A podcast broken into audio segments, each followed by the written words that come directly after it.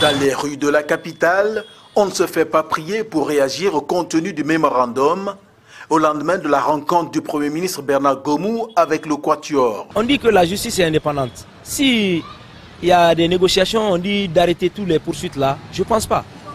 Si réellement la justice est indépendante, je ne pense pas.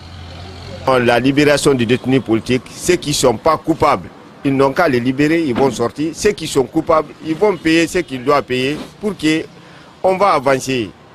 Si on suspend les FNDC, on interdit toutes les manifestations, ce qui veut dire on va contre le valeur de la démocratie. D'abord, ça prouve que, que le, discours tenu par euh, le colonel Mamadi Doumbouya au prise de pouvoir euh, au 5 septembre, il est parti contre ça.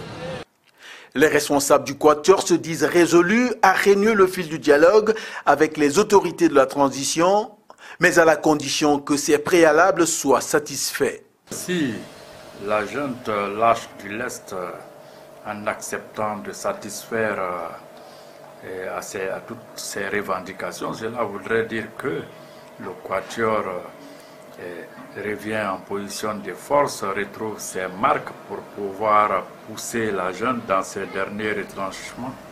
Le Quatuor, même pas à mot couvert, prête quelque part à la jeune d'avoir un agenda politique, de vouloir, euh, euh, comment dirais-je, se, considérer comme un parti politique face euh, à la classe politique qui est là. Selon le mémorandum, le dialogue doit se faire entre d'un côté le CNRD, le gouvernement, et de l'autre les partis politiques qui ont des revendications. Une proposition qui exclurait une partie de la classe politique selon cet acteur politique. C'est une chance à tenir, ils doivent venir à la table de négociation comme tout le monde. Et une fois à cette table, c'est là-bas ils verront si nous avons des revendications ou pas. Parce qu'il faut qu'ils fassent la différence toujours hein, euh, entre euh, soutenir euh, CNRD et soutenir la transition.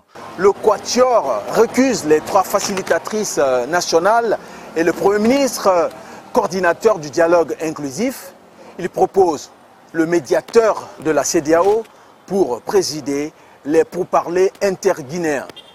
Zakaria Kamara pour VOA Afrique, Conakry.